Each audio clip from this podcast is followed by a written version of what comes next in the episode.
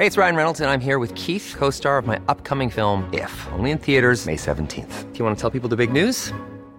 All right, I'll do it. Sign up now and you'll get unlimited for $15 a month in six months of Paramount Plus Essential Plan on us. Mintmobile.com slash switch. Upfront payment of $45 equivalent to $15 per month. Unlimited over 40 gigabytes per month. Face lower speeds. Videos at 480p. Active Mint customers by 531.24 get six months of Paramount Plus Essential Plan. Auto renews after six months. Offer ends May 31st, 2024. Separate Paramount Plus registration required. Terms and conditions apply if rated PG.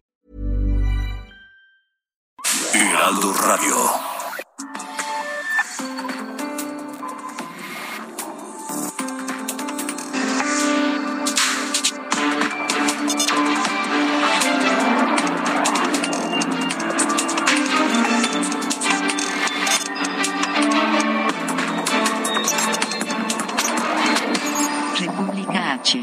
Alejandro Cacho.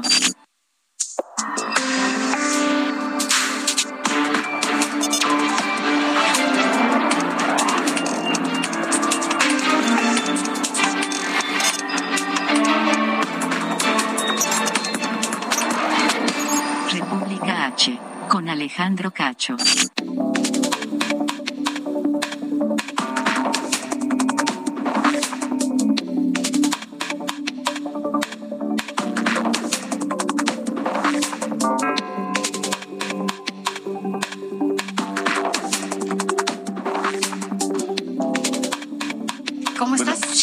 Bienvenidos. Bienvenidos a República H en este miércoles. ¿Qué día es hoy? ¿6? 6, 6 de abril de 2022. Sofía García, ¿cómo estás? Muy bien, ¿y tú? Bien, gracias. Aquí con algunos contratiempos de ¿Qué segundos. pasa en esta ciudad? En esta ciudad? Siempre pasa, siempre pasa. Pero bueno, siempre lo pasa. bueno es que ya estamos. No, pero mi contratiempo fue de la oficina para acá.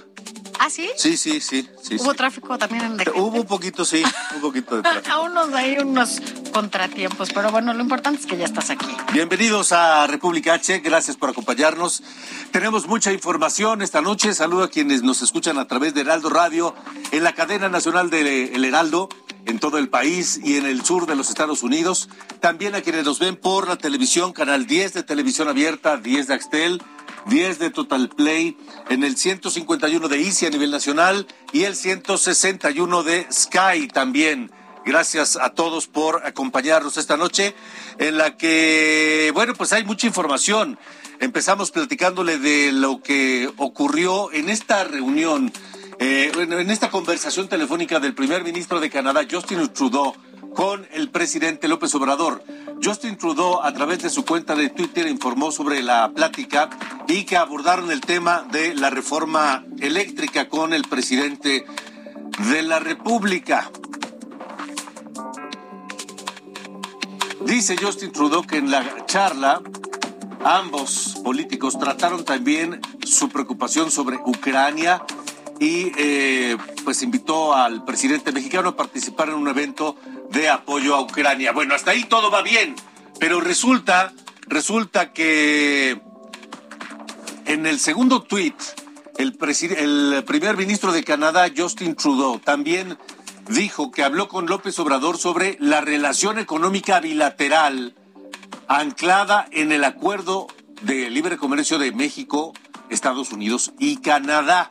Y pone una liga en ese tuit, Justin Trudeau, al comunicado oficial del gobierno canadiense sobre esta reunión.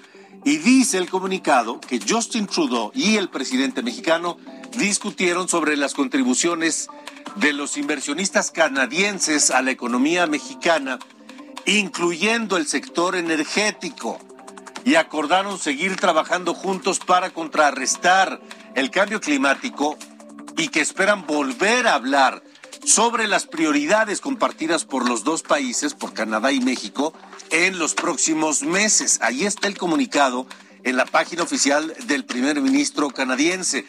Pero el presidente mex- mexicano, López Obrador, solo se refirió al tema de Ucrania, uno. Y dos, Marcelo Ebrard, el canciller mexicano, pues negó hoy esa conversación entre Justin Trudeau y el presidente López Obrador. Para Marcelo Ebrard no existió. Él dijo que solo hablaron de Ucrania y que no abordaron el tema energético. Querrá decir entonces Marcelo Ebrard que el primer ministro de Canadá mintió. Qué raro, ¿no? Que haya dicho eso. Es rarísimo. Cuando se está dando a conocer desde cuentas oficiales, incluso del propio presidente, ¿no? A ver, está hablando en su cuenta de oficial de Twitter primero y luego también lo da a conocer en su en su página, de- en su comunicado del gobierno canadiense. Y ahí dice claramente, se lo presentamos aquí, que hablaron sobre las preocupaciones de, de ambos países en el tema energético y de lo que los inversionistas canadienses aportan a la economía mexicana.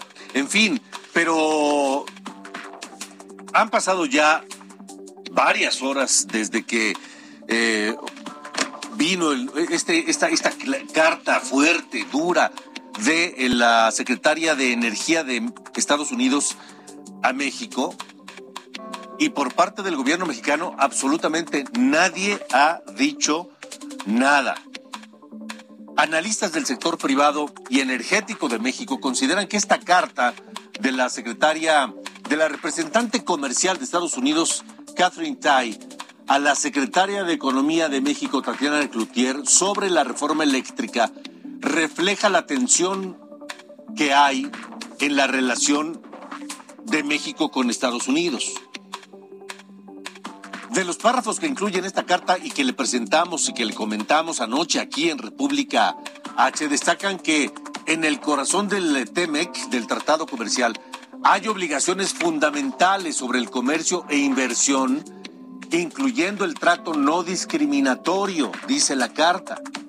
En el espíritu de fraternidad y el propósito de fortalecer nuestra unión de competitividad, dice la representante comercial de Estados Unidos a la secretaria de Comercio de Economía de México, consideraré todas las opciones posibles para atender estos temas y asegurar los derechos de los inversionistas y exportadores estadounidenses, pues podrían afectarse inversiones por 10 mil millones de dólares, principalmente en instalaciones de energía renovable, dice, advierte la representante comercial de los Estados Unidos. Pero del lado mexicano, pues parece que esto nunca ocurrió.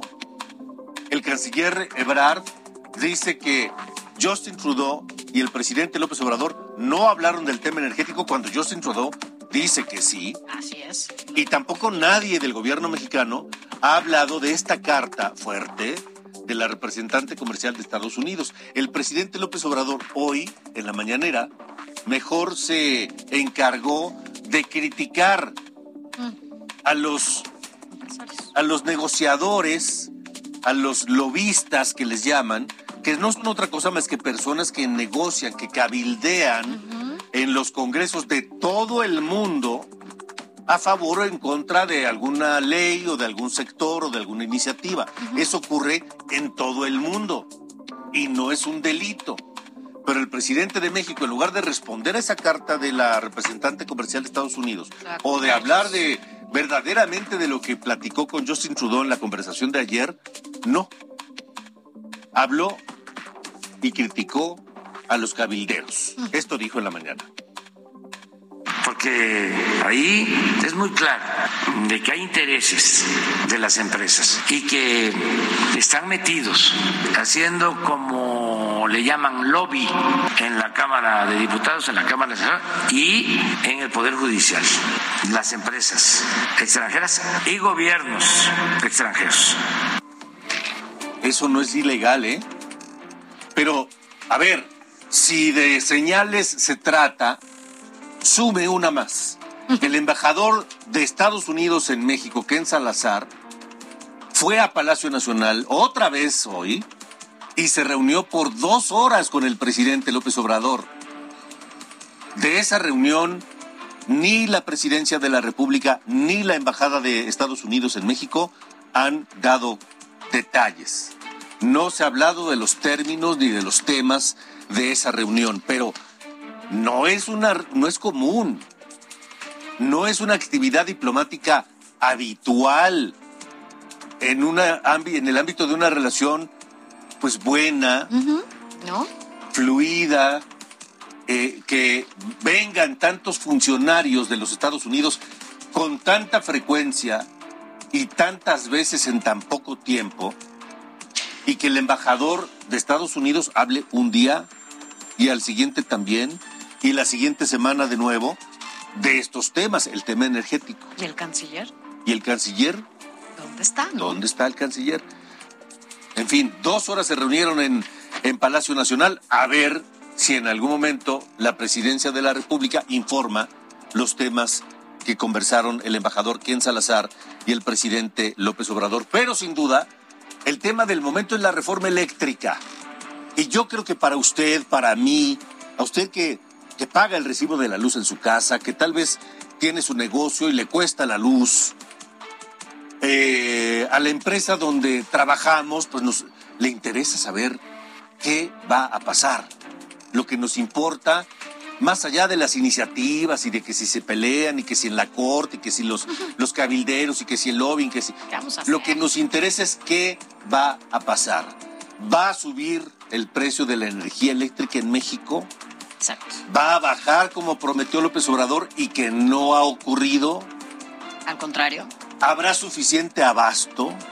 ¿Será la Comisión Federal de Electricidad capaz de abastecer y cumplir las necesidades de energía eléctrica para todo México? Pero no solamente el todo México de esta noche de 6 de abril de 2022, De lo que sigue. de lo que viene en seis meses, en un año, en 10 años, en 40. Porque este país va a seguir creciendo y este país va a seguir demandando energía, como todos los países del mundo. Finalmente creo que a usted que nos escucha esta noche, a nosotros, a ti, Sofía, a mí, a nuestros compañeros de aquí de la cabina, por cierto, estamos transmitiendo en la cabina de Heraldo Radio, eh, nos interesa eso, saber va- qué, qué va a pasar. Y por ello le hemos pedido a Víctor Ramírez, quien es vocero de México Clima y Energía, que nos acompañe esta noche y que con la claridad que le caracteriza nos, nos explique qué están viendo ellos, qué escenario prevén y qué puede pasar. Víctor, gracias por estar con nosotros. Buenas noches. Hola, muy buenas noches. Muchísimas gracias por la invitación y un placer platicar contigo, con el auditorio. Pues, ¿Estarás de acuerdo en que sí, que si la iniciativa y que si la soberanía y que si eh, los cabilderos y que si los fifís y que si los neoliberales, y- eh, digo, todo eso al final de cuentas a mucha gente le importa muy poco y lo único que quiere saber es si su recibo de la luz va a subir más o va a bajar y si va a seguir teniendo el abasto de energía que necesita de aquí al futuro, ¿no, Víctor? Es claro, yo creo que estas declaraciones de, de- de cabilderos o de descalificaciones es lo que comúnmente le llaman matar al mensajero. No te gusta Sí. el mensaje que vienen dando y entonces lo descalificas. ¿Cuál es la realidad? Primero, la, la reforma, eh, y esto lo dice CFE, no, no lo digo yo ni lo, ni lo ha calculado privados, la reforma incrementaría en un 250% el uso de gas natural. El gas natural es importado en, en un 70-80% de, de Texas. Eso significa que vamos a tener que importar más gas de Texas. Eso no es soberanía ni puede tomarse como soberanía desde un principio. Y, si queremos hablar de costos, hay algo muy claro. Eh, ¿Cuánto cuesta ahorita la energía eléctrica o cómo se va a comportar o cómo se ha comportado en 2018? Desde el 28 de diciembre de- del año 2018 hay un acuerdo de la Secretaría de Hacienda por el cual las tarifas domésticas van a subir conforme a la inflación. ¿Esto qué quiere decir? Que puede bajar el precio del gas, puede bajar el precio de la energía eléctrica, puede bajar el- los costos de generación, sin embargo, el precio de la tarifa doméstica se va a mantener en aumento constante conforme a la inflación. Y esa es una decisión del presidente de la República que podría cambiarla en cualquier momento. Todas las tarifas domésticas no dependen en realidad en este momento del mercado eléctrico. Si dependían del mercado eléctrico hubieran bajado de precio porque han entrado cada vez más renovables que son más baratas y, y se han ido desplazando algunos combustibles que son más caros. Finalmente, eh, la propuesta que, que- que propone, para dejarlo en claro, dice que el 54% de energía vendría de CFE. El problema es que el costo de generación de CFE es el más caro que existe en el sector eléctrico mexicano. Un megawatt hora, que es la forma en la que medimos la- la- las cantidades de energía, un megawatt hora de CFE cuesta alrededor de dos mil pesos por, eh, este, este, por esta unidad, mientras que de privados puede ir desde los 500 hasta los mil, mil doscientos pesos en promedio. Igual el, el- CFE es un promedio, pueden haber más baratos y más caros, pero los promedios son estos. Entonces, si vamos a comprarle más energía al generador más caro, dos más dos son cuatro, va a salir más cara la energía eléctrica si, con, con, esta reforma, aunque lo tapen con subsidios, que son subsidios que los mexicanos podríamos ver aplicados en otro lado, ¿no? Sí, claro, los subsidios son dinero del gobierno que destina para, por ejemplo, en el caso de las gasolinas actualmente, el gobierno paga un dinero para que los precios de gasolina de las gasolinas no suban, pero el dinero del gobierno o el dinero público no es del gobierno. El, dinero que usa el gobierno es el dinero de nosotros, que en lugar de utilizarlo para eso, podría utilizarlo para mejorar la seguridad, para los servicios de salud, para las escuelas, para muchas otras cosas que hacen falta en México. Y entonces ocurriría lo mismo con la energía eléctrica, Víctor. Es correcto. Actualmente hay un subsidio que es de alrededor de 73 mil eh, millones de, de de pesos anual. Eh, bueno, fue lo, lo, aprobado para este año. El año pasado fueron 70 mil millones de pesos. La realidad es que si tuviéramos cada vez más competencia, si tuviéramos más proyectos de energía eléctrica más baratos como los que se lograron en la subasta de 2000, eh, 2015, 2016 y 2017, tendríamos unos costos de, de, energía a la baja. El problema es que, eh, como se ha insistido en que se regrese al poder de generación de, de CFE que, que genera con combustibles más caros, más contaminantes, no hay forma en esas condiciones de bajar el costo de energía eléctrica. Eso, es un hecho. Ahora, Víctor, estamos platicando con Víctor Ramírez, vocero de México Clima y Energía, un, hombre experto de estos, un hombre que trabaja en una organización experta en estos temas. Eh, Víctor, ¿qué, qué, ¿qué pasaría en el futuro? Porque hoy parece, o pareciera, que estamos hablando o viendo a mañana a las necesidades de, abasto de energía eléctrica de hoy. Pero ¿qué va a pasar cuando de pronto eh, se desarrolle un parque industrial muy importante de alta tecnología en un, cualquier estado del país que me digas? La Comisión Federal de, y alrededor de ese parque industrial, no sé, centros comerciales, hoteles, restaurantes, fraccionamientos, avenidas, etcétera, la Comisión Federal de Electricidad va a tener la capacidad de abastecer, además de aumentar su capacidad de abastecimiento conforme lo vaya requiriendo el país? Bueno, creo que no podremos hablar, no, no, no tendríamos por qué necesariamente hablar de mañana. El problema ya es hoy. Recordemos que en el sexenio han habido apagones constantes, por ejemplo, en la zona de la península de Yucatán, y es por falta de energía eléctrica. Entonces, eso es un augurio de lo que puede suceder. Los veranos vienen muy fuertes y además de que vienen muy fuertes, este, se está recuperando la demanda. Ya estamos en una época que podemos llamarle pospandemia. Entonces, la, la actividad económica está recuperando la demanda eléctrica y eso, como bien dices, va a requerir mayor energía. El problema es que no se han agregado nueva capacidad de energía. El, el gobierno mexicano apenas acaba de licitar seis centrales de ciclo combinado eh, que sumarían unos 4 gigawatts de nuevos de capacidad de generación, mientras que, por poner un ejemplo, las subastas de energía eléctrica de largo plazo eh, sumaron 2.5 gigawatts anuales en promedio, la, la, las tres que se hicieron 2015, 2016 y 2017, pero además lo hicieron a costos muy, muy bajos y además lo con energía limpia. Entonces, el problema es que este gobierno lo que ha hecho es, eh, como dicen en, en, el béisbol, ni picha, ni cacha, ni deja batear, no ha permitido, no ha, no ha liberado los permisos de generación, los ha obstruido, ha obstruido la entrada, eh, incluso la, la, la, entrada en operación de, de, parques eólicos, por ejemplo, que ya están listos para operar, eh, no, los han, no les han permitido entrar en pruebas preoperativas, este, y además, pues el, el Estado mexicano tampoco ha incrementado su capacidad de generación y difícilmente va a concluir concluir plantas de aquí al año 2024. Entonces sí hay un problema ahí y si le agregas otra cosa, que es que um, los corporativos o las grandes empresas transnacionales están adquiriendo compromisos corporativos para reducir sus emisiones o usar más energía limpia o renovable. El problema es que con una reforma como la que está promoviendo el Estado mexicano, no hay forma de que estas empresas puedan demostrar que su energía proviene de energía limpia, no hay forma en la que se pueda incrementar de forma masiva la generación de energía eléctrica con, fuentes renovables o limpias.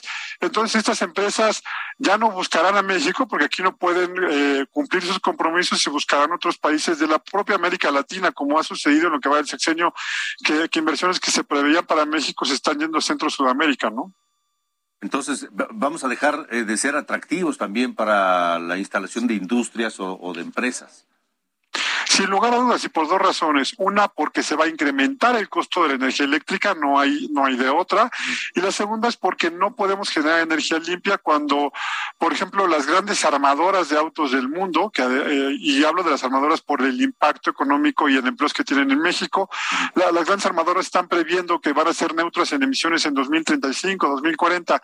Si no logramos darles energía limpia y comprobable en el mediano plazo, no hay forma de, mantener los proyectos de, de las nuevas armadoras en México, ¿no? O sea, o las que están se van a ir. No es que se vayan al otro día de la de la de que se apruebe la reforma hay que ser claros pero sus nuevos proyectos ya no son en México y conforme vayan descontinuando modelos dejan de estar en México. Eso eso es claro. Vaya Víctor pues el escenario entonces por todos lados esta reforma eléctrica por todos lados eh, no trae nada positivo eh, ahora la reforma eh, energética de 2013 que es la que quieren echar abajo tiene cosas que se pueden mejorar, perfeccionar, hay abusos, hay, hay, hay contratos eh, leoninos como los ha descrito López Obrador, o todo es una visión simplemente política. Es una excelente pregunta. La iniciativa de reforma que envió el presidente al Congreso de la Unión habla de contratos leoninos y habla de esquemas de abuso. Sin embargo, estos esquemas de abuso que le llama el presidente contratos leoninos no son producto de la reforma de 2013. Él ataca principalmente al autoabastecimiento, que es un modelo creado en 1992 y que se acaba con la reforma energética de 2013 y lo único que hace es mantener los derechos adquiridos a las empresas por un tiempo en el que se venza, hasta que se venza, perdón, su permiso de generación o su contrato de interconexión. ¿Qué hubo en la reforma de 2013 que se creó un, un mercado eléctrico que apenas está desarrollándose, que, que ya tiene varios participantes? que venía, venía muy, muy bien, este, y están parándolo o lo quieren derogar con pretextos, porque eso parecen, de los modelos que están antes de la reforma. No, no, no es, no, no son proyectos que se hayan derivado de la reforma, pero aún los proyectos previos a la reforma estaban ofreciendo precios muy competitivos. Hace un rato te hablaba yo de del precio promedio de CFE de, diciembre del año pasado, por ejemplo, de dos mil pesos por megawatt hora y mil pesos el promedio de, de, los productores independientes de energía, que son eh, contratos privados de antes de la reforma de 2013 y que como, como suenan los números, están entregando energía eléctrica a, CFE, a la propia CFE, para que nos lo revenda a la mitad del precio de lo que le cuesta a, a CFE generarle su propia energía, ¿no? De acuerdo, Víctor, pues eh, estaremos muy atentos. Esto será cuestión de días, literalmente, para saber qué es lo que va a ocurrir. Eh, seguirán los jaloneos, seguirán las declaraciones y al final de cuentas creo que pues los mexicanos simplemente pues estaremos mirando porque no tenemos mayor posibilidades de, estamos, de, hacer otra cosa. Eh, Víctor, eh, permítenos mantener la comunicación para ir comentando lo que vaya ocurriendo, si te parece bien. Estamos muy a la orden y ojalá podamos comentar la contrapropuesta que ya hizo la oposición, que es muy interesante. Sí. Gracias, Víctor. Lo comentaremos en los próximos días, claro que sí. Son las ocho con veintidós tenemos información muy importante de última hora, Sofía. García. Así es, de última hora estamos recibiendo que detuvieron ya al presunto homicida del joven Hugo Carvajal, quien falleció el 2 de abril, este fin de semana, a causa de una lesión en el cuello en Gilochingo, en el Estado de México. Esto, esto es en este momento que se está dando a conocer. Tenemos incluso, entiendo, eh, hay una persona, eh, hacemos enlace con quién. Con Mario Miranda, quien tiene toda la información. Mario. Adelante, Mario, estamos al aire. ¿Qué tal, Alejandro? Buenas noches. Pues hace unos momentos acaba de informar la mamá de Hugo Carvajal, Maureen Amaro, que ya fue detenido el asesino de su hijo, Hugo Carvajal. Hace unos momentos llegó, llegó corriendo la mamá de Hugo y nos informó que ya le avisaron las autoridades del Estado de México que fue detenido el asesino de su hijo. No dio más detalles de la detención, ya que en estos momentos pues apenas le dieron una breve información de que ya se detuvo su hijo y comentó que más tarde dará informes a los medios de comunicación de dónde se detuvo a esta persona, ya que por el momento pues no hay más información.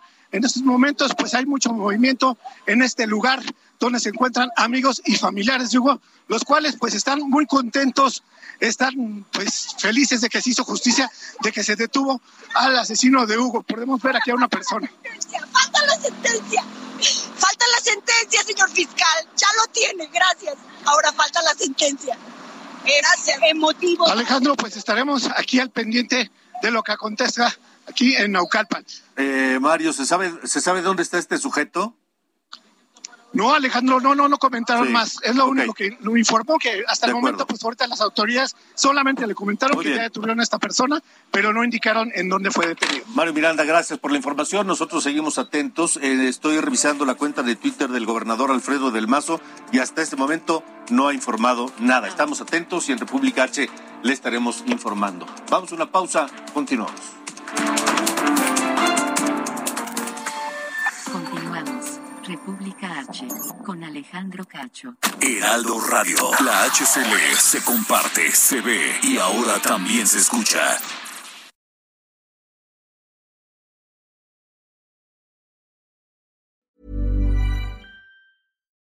Millions of people have lost weight with personalized plans from Noom, like Evan, who can't stand salads and still lost 50 pounds. Salads, generally, for most people, are the easy button, right? For me, that wasn't an option. I never really was a salad guy. That's just not who I am. But Noom worked for me. Get your personalized plan today at Noom.com. Real Noom user compensated to provide their story. In four weeks, the typical Noom user can expect to lose one to two pounds per week. Individual results may vary. Heraldo Radio. Panorama COVID. En República H. Vámonos a, otros temas, temas que tienen que ver con la salud. Gracias por continuar con nosotros aquí en el Heraldo Radio. Ya lo decías, estamos hoy transmitiendo desde la cabina de radio, pero de manera simultánea también a través de estas imágenes en el Heraldo Televisión. Y mire, es que asociaciones de pediatría en México solicitaron al gobierno federal vacunar a niños a partir de los dos años de edad. Y es que en un comunicado precisaron que hasta el momento son 93.825 casos confirmados de COVID-19 en menores de edad. Esta enfermedad se convirtió en la principal causa de mortalidad infantil en México. Hasta el momento han muerto 884 niños. Los firmantes de esta carta son la Asociación Mexicana de Pediatría, la Confederación Nacional de Pediatría de México, la Academia Mexicana de Pediatría, la Asociación Mexicana de Infectología Pediátrica, entre otras organizaciones. Y bueno, en más de estos temas, el gobierno federal ampliará el programa de vacunación para personas que aún no lo han hecho. Durante el mes de abril se estarán llevando a cabo jornadas masivas de vacunación, donde aplicaremos dosis a todos los adultos de 18 años en adelante que aún no cuenten con su refuerzo. De igual manera, continuará la atención a los adolescentes de 15 a 17 y a los menores de 12 a 14 con comorbilidades. Este es un esfuerzo conjunto entre autoridades locales y federales y, por supuesto, con el apoyo de las delegaciones de programas para el bienestar. Y en Puebla, el secretario de Salud, José Antonio Martínez, declaró el fin de la cuarta ola de COVID-19. Escuchemos. donde ya estamos en los puntos más bajos. Eh, prácticamente podemos comentar que la cuarta ola, eh, caracterizada eh, por Omicron, ya llegó a su punto más bajo. Vamos a revisar ahora cuáles son las cifras de COVID en nuestro país. Sara, tú los tienes. De acuerdo con la Secretaría de Salud, en las últimas 24 horas se reportaron 12.144 contagios y 85 defunciones por COVID-19 en México. Ahora revisemos cuál es el acumulado de COVID de dos semanas para acá, desde el 23 de marzo hasta el día de hoy. Sara.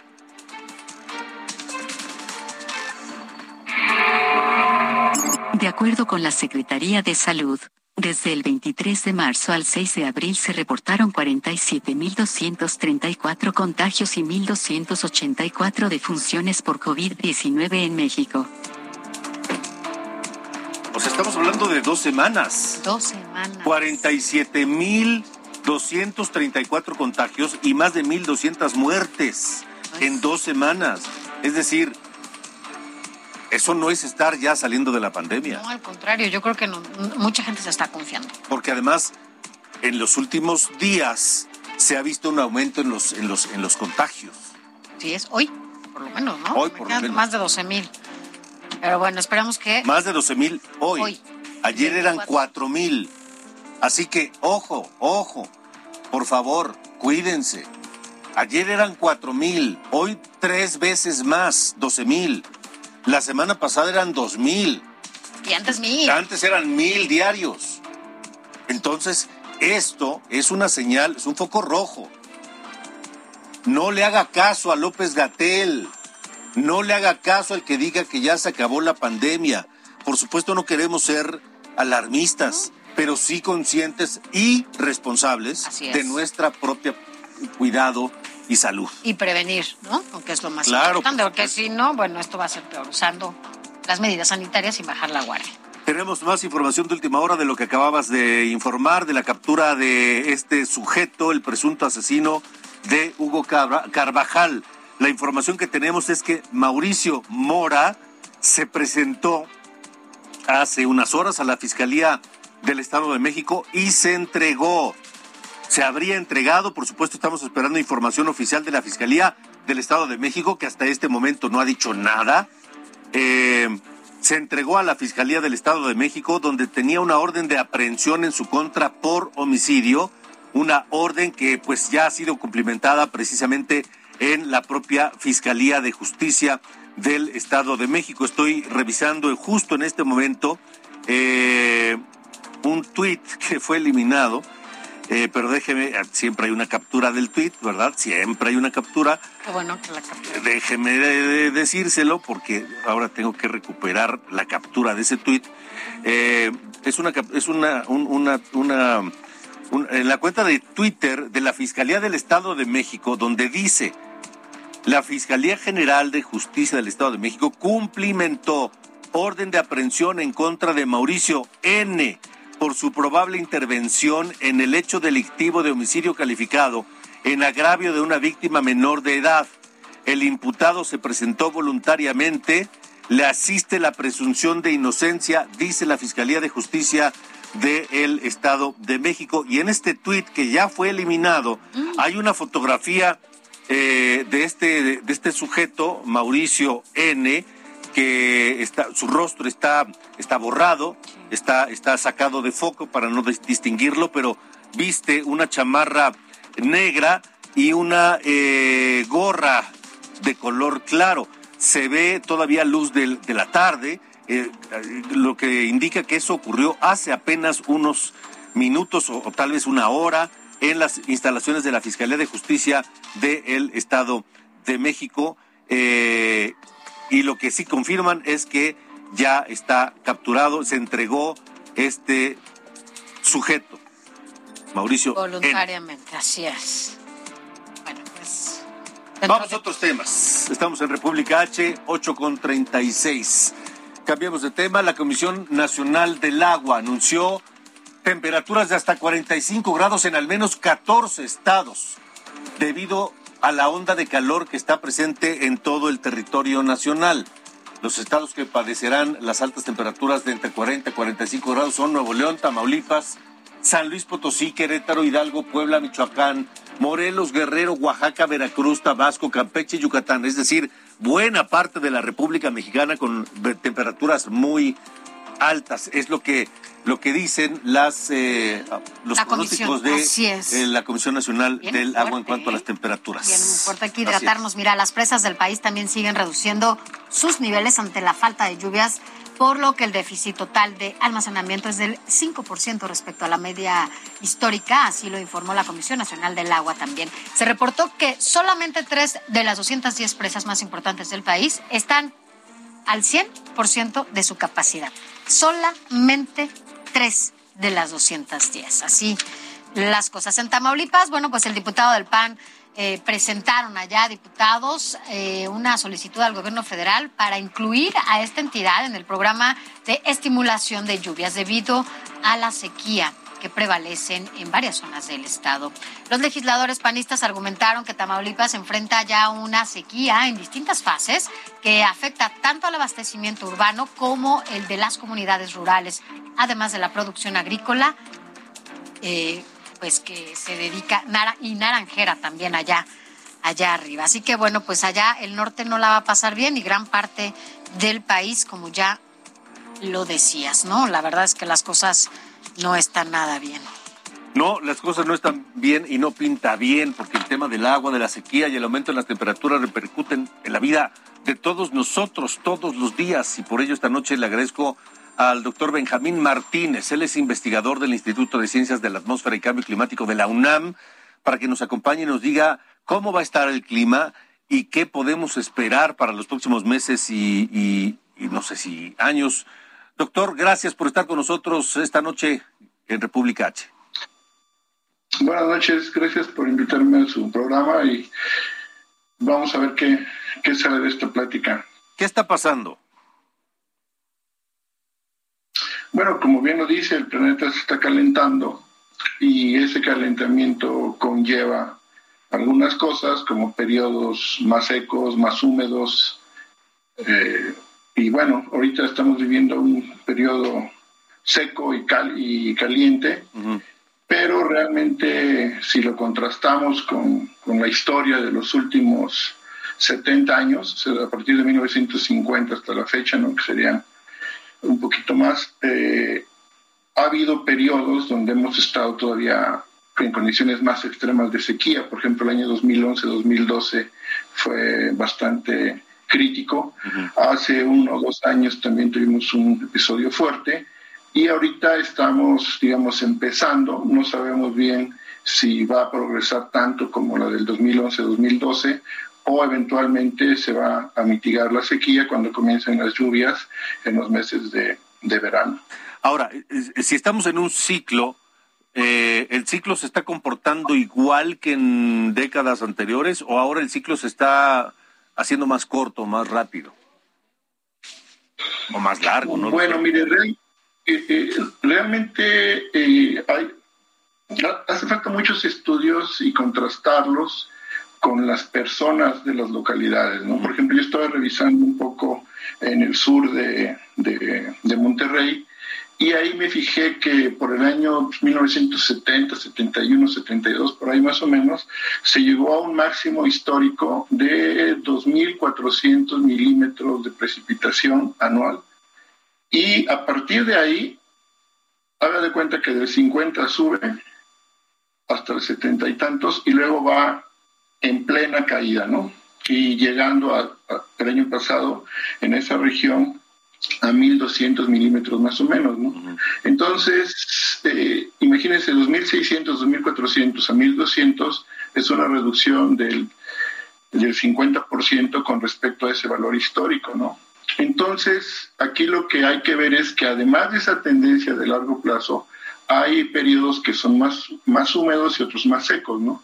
Pero lo que, lo que es importante es esa tendencia de largo plazo. Entonces, revisando todo México, eh, tenemos ahí que si nosotros comparamos en el largo plazo cómo estaba la lluvia en 1950 y cómo estuvo en el año 2000, en, el 2021, el año pasado, que ya están todos los datos disponibles, entonces vemos que prácticamente todo México presenta una mayor precipitación anual que la que tenía en 1951. Pero si comparamos, por ejemplo, lo, que pasó el año pasado con lo que ocurrió en 1980, o sea, cómo estuvo en 1980 y cómo estuvo el año pasado, entonces gran parte del norte presenta un déficit de precipitación. Entonces, ¿qué nos dice eso? Que se llegó a, un máximo de precipitación en alguna época de los años pasados en todo el territorio mexicano digamos en el norte y después comenzó a bajar. Ahora, nosotros no sabemos a ciencia cierta si esa bajada que se está viendo con respecto a esos años de los 80, 90, etcétera, o, los 70, eventualmente va a volver a subir, porque lo que, lo que se piensa que va a ocurrir o se ha determinado siendo, eh, usando ciertas herramientas es que a medida que el planeta se calienta, el ciclo hidrológico se hace más, más fuerte. Entonces, hay unas zonas donde va a llover más y unas zonas donde va a llover menos. Y hay una regla por ahí famosa de que lo que está húmedo va a estar más húmedo y lo que está seco va a estar más seco. Y aquí hay que recordar que en nuestro país, si uno ve su distribución de precipitación, tenemos gran parte de nuestro, de nuestro territorio es árido o semiárido. ¿Qué quiere decir eso? Que tenemos de por sí, por nuestra ubicación, pocas precipitaciones y tenemos un superávit de lluvia en la parte central y hacia el sur.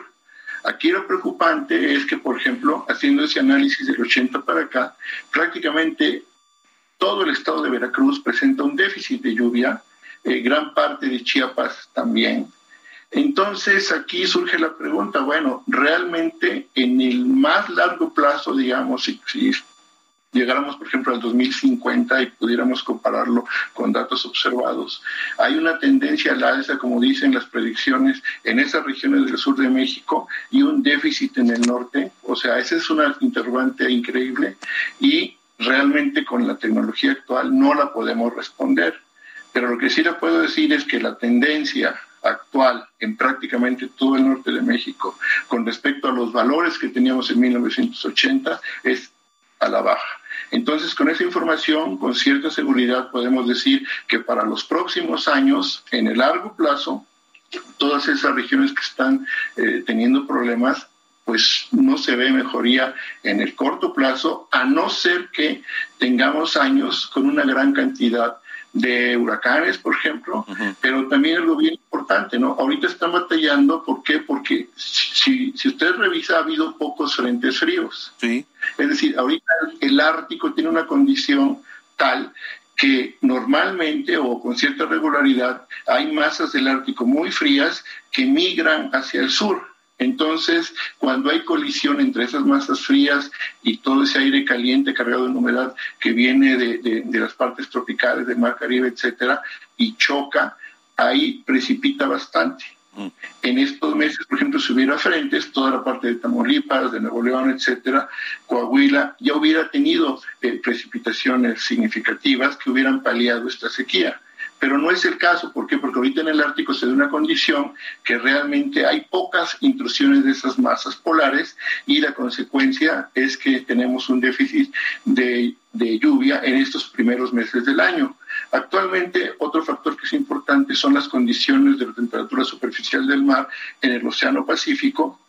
Eh, ecuatorial oriental, y eh, ahí se da un fenómeno que se conoce como el niño, que su auditorio de seguro ha oído de, ese fenómeno, y ahorita estamos en una etapa más o menos neutra, o sea, hay una cierta niña, pero es una niña no, muy desarrollada, y suponiendo que estas condiciones se mantengan, eso favorecería formación de huracanes en el Atlántico.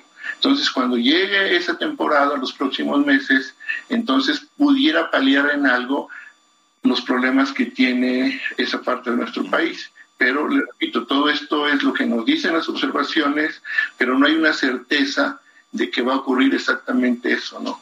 De acuerdo, pues entonces el, escenario es que por lo que se observa en este momento, si las condiciones no cambian, los, es, la escasez de agua, de lluvias, seguirá en, en las partes donde hoy se está sufriendo y entonces habrá que buscar fuentes alternativas. Doctor Benjamín Martínez, muchas gracias por habernos acompañado esta noche. Por nada, muchas gracias. Hasta luego, buenas noches. Ya lo escuchó usted en cualquier lugar de la República donde nos escuche o, más allá, porque por ejemplo en Texas pues también hace calor y también es seco. Seco, exacto. Entonces eh, esto va a continuar los próximos meses. A ver en qué en qué queda.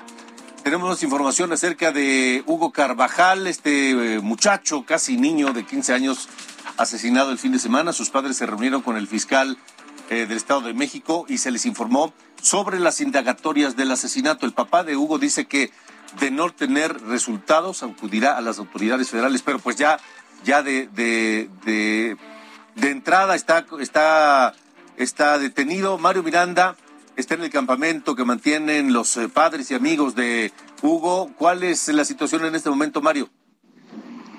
¿Qué tal Alejandro? Buenas noches. Pues nos encontramos aquí en el campamento donde se encuentran los padres de Hugo Carvajal. En unos momentos darán una conferencia de prensa donde se darán mayores detalles de la detención del asesino de Hugo Carvajal. Solamente están a la espera del fiscal del Estado de México, el cual dará más detalles sobre la detención. En estos momentos se encuentran pues bastantes medios de comunicación. Todos estamos a la espera de lo que de las palabras que diga el fiscal del Estado de México y nos dé mayores detalles de la detención del asesino de Hugo Carvajal. Lo que está confirmado, Mario, es que este sujeto se entregó a las autoridades de la Fiscalía del Estado de México, ¿correcto? Hasta el momento no nos han informado, solamente la mamá fue la que comentó que ya estaba detenido, pero no nos brindó mayor información hasta que ahorita en la conferencia de prensa van a dar mayores detalles de la detención de esta persona. Pues esperemos que comience pronto la conferencia de prensa y nos enlazamos contigo, Mario. Gracias. Estaremos pendientes, Alejandro. Buenas tardes. Buenas noches, 8 con 48.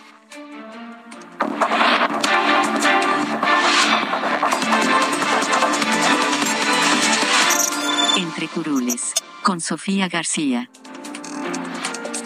Bueno, Alejandro, te cuento que ya lo hemos visto, sin importar las reglas del juego, las leyes o las normas electorales, descaradamente funcionarios, incluso de primer nivel, han decidido promover la revocación de mandato en todo el país. Esto a pesar de que el INE y el Tribunal Electoral pues pidieron abstenerse a todos ellos de que lo hicieran.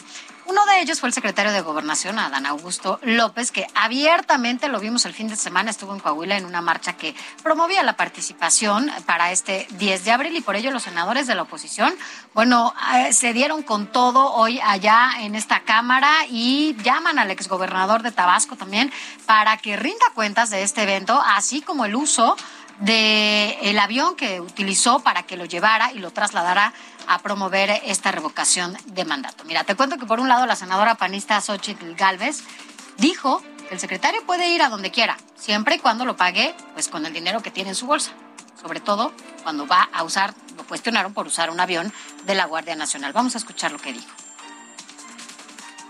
¿De verdad creen que nos creemos el cuento que el señor andaba de gira de trabajo cuando él mismo, el secretario de Gobernación, le dice a la gente, le dije al presidente que iba a venir a un tema eléctrico, pero no, vengo al tema de revocación de mandato. Se vale, pero que pague su pasaje de avión de su bolsa.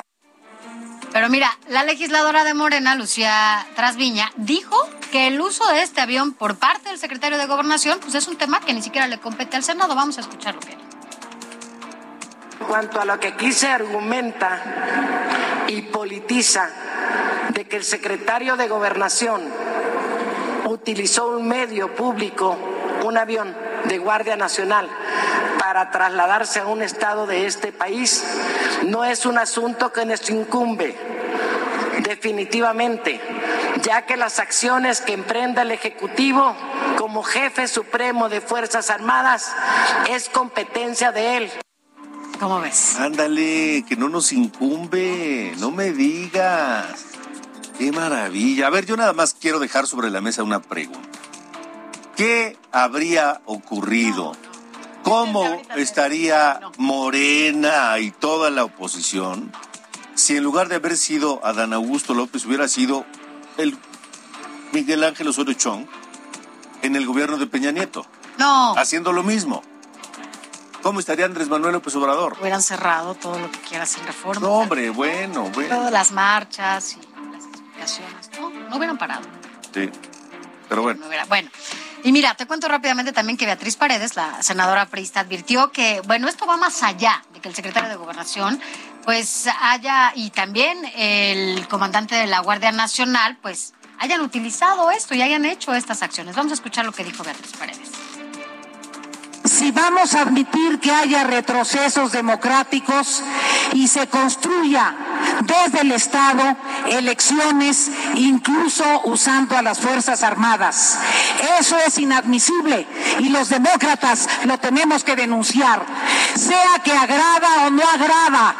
Hay límites y los límites somos los primeros obligados a respetarlos así la, la. Y finalmente, ante estos cuestionamientos por parte de la oposición y porque utilizaron estos recursos públicos, bueno, pues también cuestionaron a, a Ricardo Monreal, quien es el coordinador de la bancada. Y esto fue lo que, lo que dijo, bueno, pues que no se politice respecto a estos temas y que ellos no son jueces ahí en el Senado. Escuchemos para que siga las instancias jurídicas y no vengan a la tribuna a usarla para efectos de carácter partidista, porque no lo están haciendo a la altura de las circunstancias que la patria demanda. Le vuelvo a insistir, senadora, no soy juez. Así las cosas en el Senado, así que bueno, cuando les conviene sí, cuando les conviene el hecho es que hoy hay una ley o varias leyes que se están violando. Se violaron. Abiertamente por parte de personas que juraron ante la Constitución hacer respetar la ley y no pasa nada. No pasa absolutamente nada en este país. En fin, son las eh, ocho con cincuenta y cuatro. Vamos a Chihuahua antes de irnos porque las autoridades allá del estado se reunieron con Alan Bersin, el agregado del Departamento de Seguridad de Estados Unidos en México, para hablar sobre la estrategia de seguridad que se implementa allá en Chihuahua. La gobernadora Maru Campos dijo que el ex encargado de la seguridad fronteriza en la administración de Barack Obama evaluará la estrategia de seguridad en Chihuahua. Estamos muy contentos porque el señor Alan Bersey nos acompañará en estos seis años de gobierno evaluando la estrategia de seguridad de gobierno del Estado. Alan ha sido durante más de 30 años experto en materia de seguridad pública en Estados Unidos y su última posición fue con Barack Obama como comisionado de seguridad fronteriza y de aduanas del gobierno de Estados Unidos. Así que gracias Alan por acompañarnos en tan importante tarea para todos los chihuahuenses. Bueno, pues es una buena noticia para Chihuahua esto, ¿eh? Así es. Sin duda, sin duda. Muy bien, pues nos vamos, nos vamos, Sofía. Hasta mañana, que descanses. Igualmente, pásela bien, descanse y lo esperamos mañana a las 8 aquí en Heraldo Media Group. Gracias y hasta la próxima.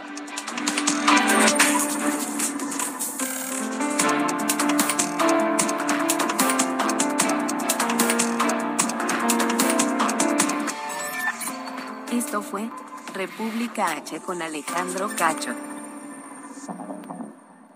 Heraldo Radio 98.5 FM, una estación de Heraldo Media Group, transmitiendo desde Avenida Insurgente Sur 1271, Torre Carrachi, con 100.000 watts de potencia radiada. Even on a budget, quality is non-negotiable. That's why Quince is the place to score high-end essentials at 50 to 80% less than similar brands. Get your hands on buttery soft cashmere sweaters from just 60 bucks, Italian leather jackets, and so much more.